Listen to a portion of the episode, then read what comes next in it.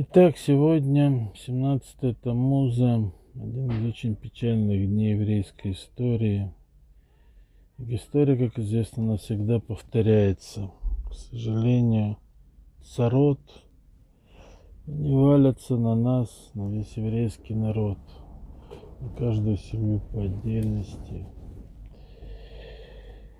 Собственно говоря, о чем я хотел сейчас поговорить, я хотел поговорить и о дне, и несчастья, которые на нас начинают валиться.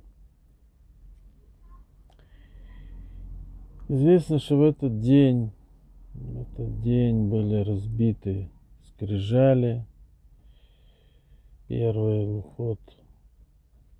Написано, что не были разбиты, они, в общем-то, как, собственно, этот день, когда они принесли золотого тельца, были разбиты скрижали, был первый грех падения евреев серьезное. Самое страшное был, конечно, Лашонара. О нем мы тоже поговорим. 9 ава. Но золотой телец это страшная вещь. Мы до сих пор не понимаем, а что это, зачем это, о чем это. Но грех золотого тельца преследует всю еврейскую историю. И эти дни Беном Цорем, да, между Теснин, начиная от 17 Тамуза до 9 Ава, это самые тяжелые дни в каждом году и во всей еврейской истории. Самые страшные события происходили в это время. Вторая, из последних это Вторая мировая война. Начало, собственно, ее было как раз. Э, начало ее было значительно, так сказать, много бы ее... Вторая мировая война пришла как следствие Первой мировой. Первая мировая война как раз вот в России началась именно вот 9 ава. А вот, ну и революция, все эти страшные вещи. До этого была инквизиция, до этого была, ну, инквизиция старая вещь, куча погромов. Жизнь всегда не была сладкой. Однако же, чем отличается царот, которые были до этого, от царот, которые наступают сейчас? В прошлое поколение, да, было такое понятие митьявним, да, собственно, в Хануку известно, что Хашманоем боролись не столько с греческими э, этими с войсками, сколько именно с самим Митьевним, которые их поддерживали, восставали. Собственно, война была против них. И написано, что это вернется. Перед приходом Машеха основная война с Митьевним, с этой греческой культурой, это будет, это будет перед, э, перед приходом Машеха. Да? То есть вот самая основная война. То есть то, что произошло в Ханук, это было начало, это была первая битва, первая победа. Но основная война, основное столкновение, которое приведет Мелаха Машех, да, это произойдет, произойдет перед приходом Машех, это происходит сейчас с нами. В этом отключается особенность нашего изгнания, что царот делают не Гоем. А раньше там это было Гоем, там всякие антисемиты. Сегодня антисемиты мало что делают. А вот самые страшные беды валят на еврейский народ сами евреи. Еще страшнее, что сегодня дело пошло дальше. Самые страшные беды начинаем мы валить на себя сами, то есть религиозные люди на религиозных. Были у нас проблемы, были махлокиты между, между между хасидиями, снагдем, между евреями литовского, так сказать, течения и последователями Гаонами Вильна и хасидами были неприятные моменты. В наше время это перекинулось на разногласия между тоже литовскими и, хабали, и, и хабадами после выступления Равшаха. А вот когда он, так сказать, серьезно раскритиковал и Рэбе и так далее. Но это все было не так, да. Ну, были там, никто, в общем-то, не делал царот друг другу, да. даже Хасидим и Снагдим, они спорили, но не то, что там ставили палки в колеса или делали реально какие-то несчастья один другому. Самые большие проблемы начинаются, начинались, когда евреи начинают друг другу делать гадости. И началось это с появлением светских нерелигиозных, которые начали серьезно, маскилем, которые начали серьезно Потом это перекинулось в Советский Союз, когда кучу евреев работали в органах госбезопасности, ну, в 30-х, говорят, тогда это не были органы госбезопасности, это были НКВД, да, ну, то же самое, милиция. Вот, и опять-таки, да, куча да, евреев, они, значит, в общем-то, уничтожали своих собратьев, религиозных евреев на застенках, застенках КГБ, застенках тогда это НКВД, кучу людей расстреляли. Тоже это была та же война, собственно говоря. И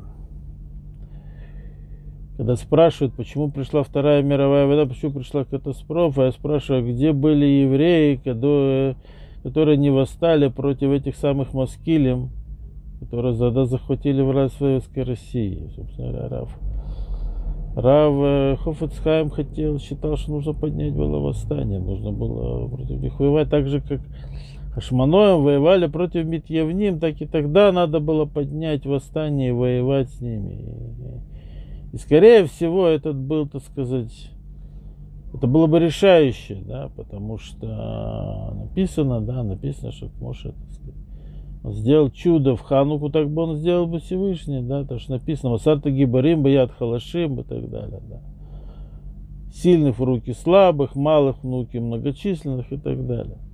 Если наши праотцы смогли воевать один с величайшей империей, самой сильной империей того времени, а вот, самооснащенные технически и так далее, и численные, и, да, будучи, в общем-то, непрофессионалами, смогли в одиночку выстоять и то уж тем более во времена, во времена, советские времена, когда хоть и Красная Армия была хорошо оснащена, но по сравнению с Белой, но если бы евреи бы религиозно вступили бы тогда в противостояние во время гражданской войны, сказать, то это был бы достаточно решающий удар, который бы решил бы весь исход. Но этого не произошло. И к наказанию он получили катастрофу. Не только из-за этого. Ну, одна из причин, да, одна из причин достаточно серьезных. И вот сейчас мы пришли на самую страшную стадию Галута, когда мы сами себе делаем самое страшное царот. Да. То есть это не какие-то маскилем, которые ушли от Торы.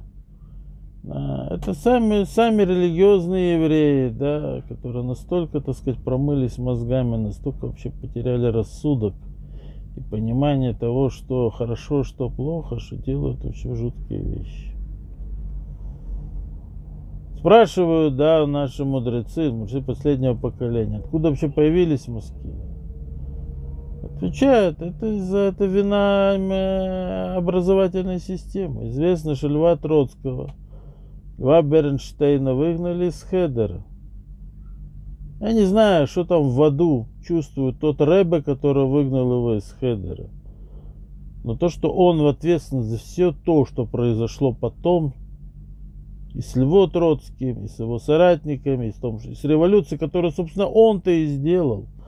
Известный факт, что революцию он сделал, кстати, свой день рождения по еврейскому календарю. Это такой подарок сделал. Ленин вообще был там. Ленин там сидел в разливе, он даже носа не показывал. А потом он его притащил его, потому что он прекрасно понимал, что еврей не может быть э, главой России. Да.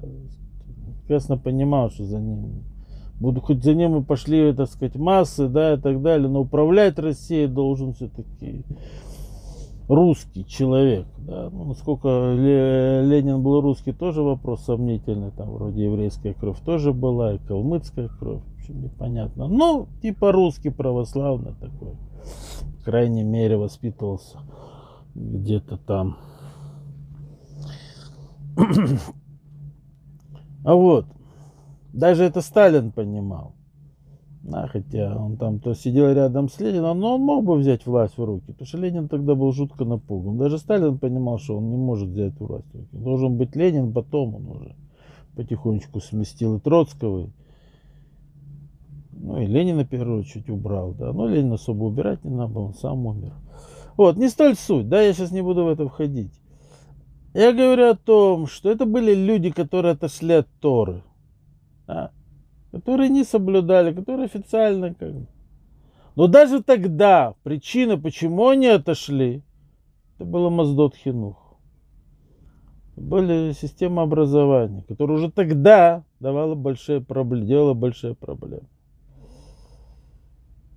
По приезде в Эрец-Исраэль, по приезде в Америку, конечно, произошли сильные преобразования. Вроде бы система улучшилась.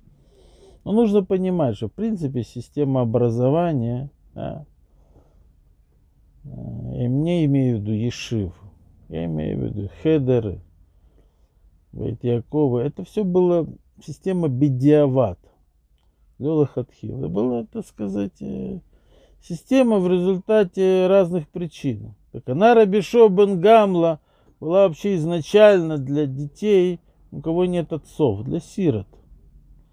Как известно, мертвый человек, Мора говорит, да, том, что мертвый человек, он бывает мертвым по трем причинам. Мертвый физически, в смысле умер, летальный исход. Мертвый в смысле, что он сошел с ума, да, психически неравновешенный.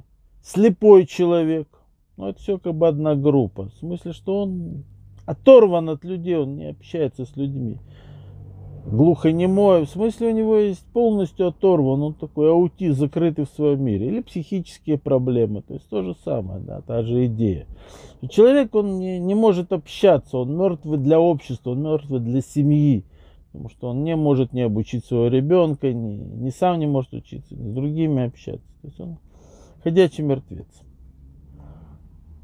И мертвый нищий человек. Почему нищий, бедный? Потому что он э, вынужден, да, все свое время зарабатывать хлеб насущий, да, семья не, не в состоянии заниматься детьми, не в состоянии жить нормальной жизнью. Они как голодные дикие собаки, которые бегают по полю в поисках хлеба, да, где бы что прокормиться, у них просто не соображает ничего. А вот, это тоже называется нищий, бедный человек, нищий называется мертвым. И что значит, что значит богатый человек? Богатый человек, которого есть дома, который может оплатить обучение своим детям. Сегодня, исходя из этого правила, мы, к сожалению, не очень богатые люди, близкие к мертвым.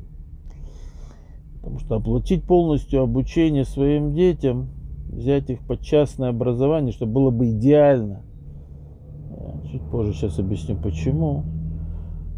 Вот. Это идеально, потому что, я уже сказал, система образования никогда не справлялась, сегодня все в особенности. Вот. Идеально, в принципе, это хорошо, это правильно. Идеально это частное домашнее обучение. Это стоит дорого. И, к сожалению, все это могут себе позволить. И поэтому для нас существует э, система образования – но это все бедиават. Однако же эта система образования имела какие-то определенные цели. Цели, ради которых создавал их Рабишо бен Гамла, для того, чтобы помочь детям быть религиозными евреями, да, а, а не наоборот их отвести от Торы. Вот.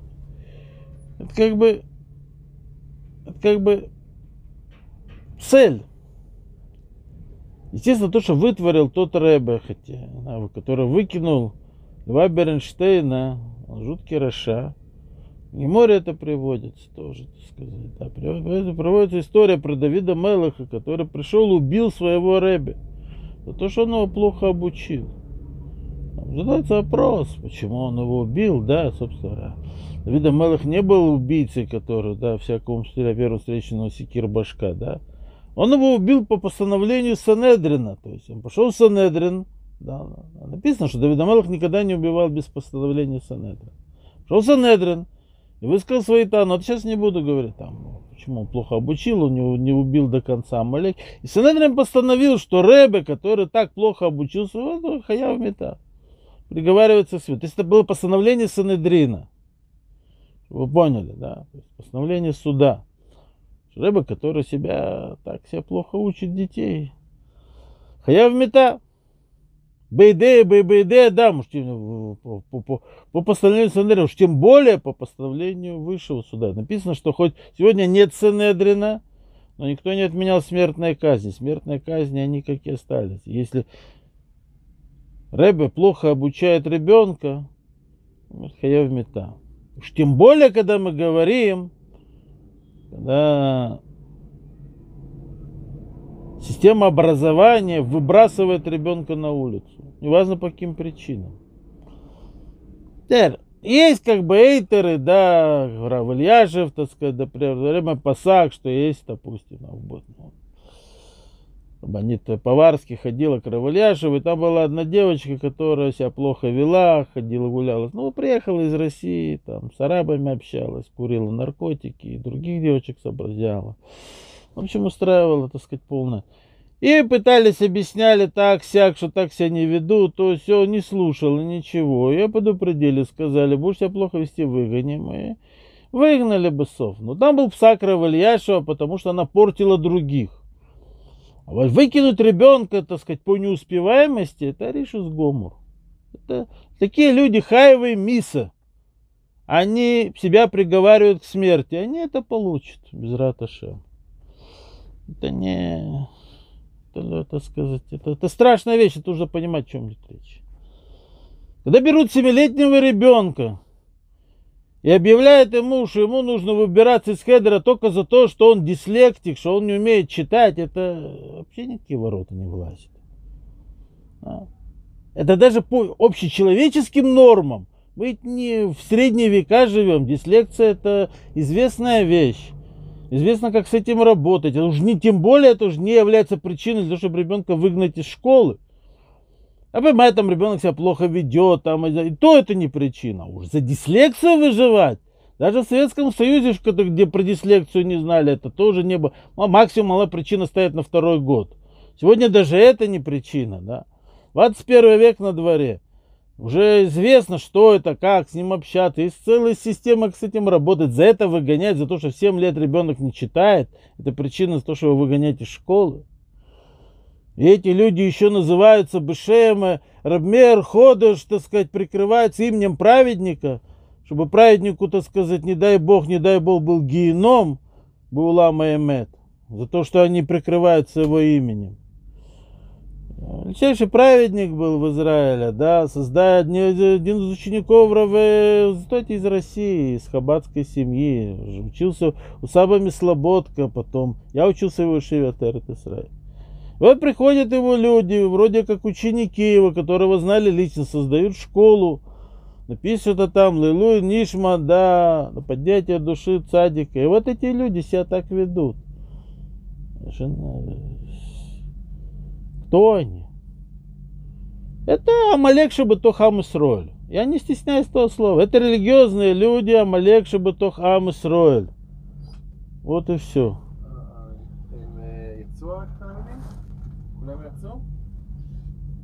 Вот. Это Малек Шабатухам Исроль.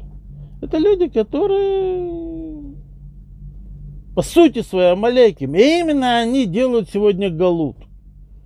Вдох Швайцер Батармуз. Когда я получаю такое письмо 17-го Тамуза.